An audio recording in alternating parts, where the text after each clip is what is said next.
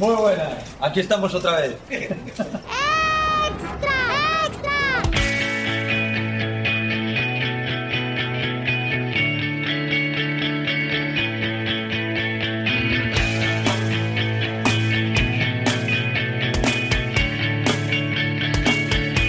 Team Barça.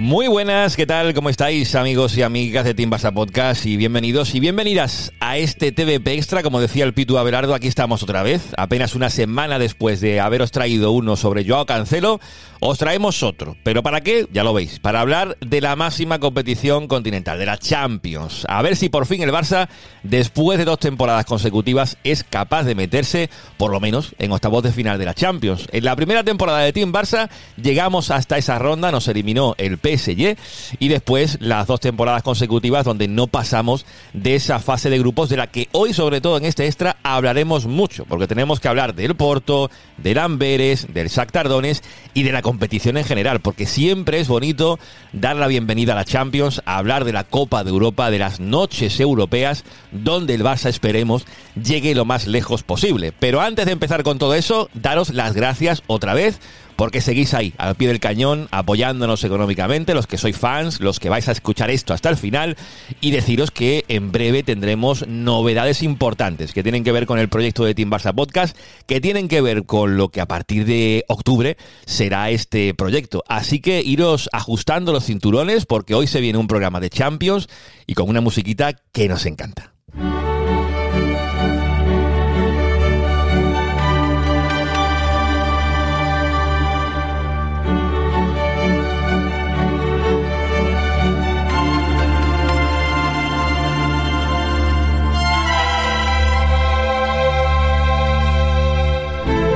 Que donde se ponga este himno, que se quite cualquier otro. ¿eh? El de la Europa League lo escuchamos mucho la pasada temporada y la anterior. Era muy bonito, es muy bonito.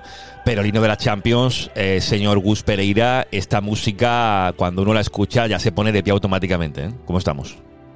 Mm, hola Juanma, ¿qué tal? Pues las sensaciones son completamente diferentes, ¿no? Eh, mi, mi, mujer siempre se, se, ríe, ¿no? Dice que se siente en la ópera, pero es que es, es, otro nivel, ¿no? Y realmente fue, fue sacado de allí.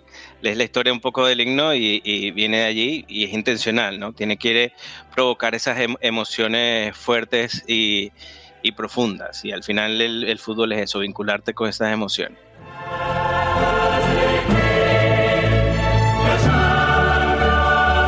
Y además, escuchando este, este himno, grabándolo para meterlo en el, en el podcast, eh, he visto la letra, ¿eh? que yo la letra, la verdad, que no la tenía muy, muy en la cabeza y se, se mezclan varios idiomas, inglés, alemán, eh, francés. Bueno, la música de la Champions sonando de fondo y también se incorpora a este extra, de hecho es el primer invitado y hablar con el de fútbol europeo nos encanta, el amigo Fermín Suárez, que ya está por aquí. Fermín, ¿cómo estamos? Hola Juan Magus, ¿qué tal? ¿Cómo estamos? Muy bien. A ti la música de la Champions también te pone, ¿no? Sí, ya sabes que me encanta la de la, de Europa League, que toda la noche europea que implique también Conference eh, me fascina, pero la Champions siempre tiene un puntito especial y un aroma especial. Mm, y, y tú esta Champions 23-24 ya con los grupos conocidos, con el grupo del Barça evidentemente, que hoy tocaremos más en profundidad.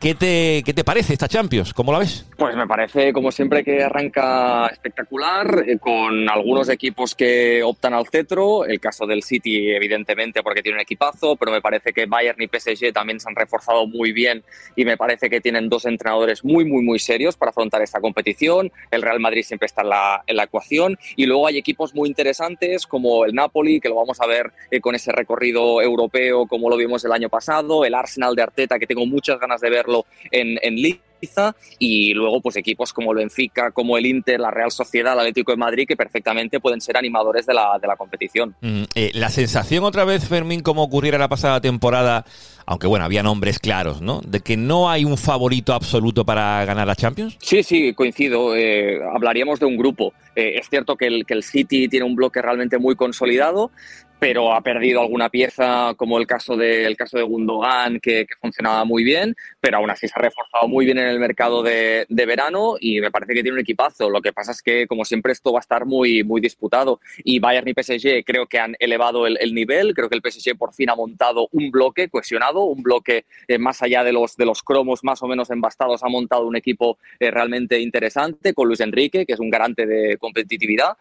Y, luego el Real Madrid siempre va a estar en la ecuación, veremos el Arsenal, porque es cierto que viene de UEFA Europa League y de caer eliminado ante el Sporting Club de Portugal, pero es que me parece que es un Arsenal que va más eh, con, conforme pasan las temporadas y yo lo veo bastante abierto, la verdad. Mm, eh, grupo que tú decías, el Paris Saint Germain, ese grupo F, Fermín, cuando iban saliendo las bolitas con los equipos, el grupo de la muerte. ¿eh? Totalmente, 100%. Y realmente, pues mala suerte para, para el Paris Saint-Germain, pero también es una muy buena prueba de, toque. Puede haber una sorpresa aquí perfectamente, porque eh, también es cierto que eh, ha elevado mucho el nivel de competitividad el, el, PSG, pero hasta embastar todo lo que han fichado, tal vez les lleva un tiempo. Y lo sabe perfectamente el Barça, que le pasó el curso pasado. Eh, no hay tiempo la Champions, porque ya en septiembre te toca un grupo muy competitivo y tienes que hacerlo frente.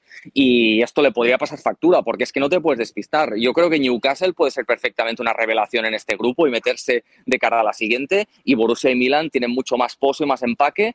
Por lo tanto, el PSG o garantiza desde el minuto uno resultados o también puede tener algún sustito en el grupo. Me acuerdo cuando dice Fermín eh, Gus lo de como revelación Newcastle, pienso directamente en Bruno Guimaraes, ¿eh? porque lo hablamos creo en el especial que hicimos de, de medio centro, buscando medio centro Barça, y Bruno Guimaraes en ese Newcastle en el centro del campo capital, ¿no? Es tremendo, pese que no han tenido una buena temporada, no han empezado bien, es un equipo que, es tremendo. O sea, juega un, fútbol muy espectacular y, es, y, el Milan también se... ¿Te está gustando este episodio? Hazte fan desde el botón apoyar del podcast de Nivos. Elige tu aportación y podrás escuchar este y el resto de sus episodios extra. Además, ayudarás a su productor a seguir creando contenido con la misma pasión y dedicación.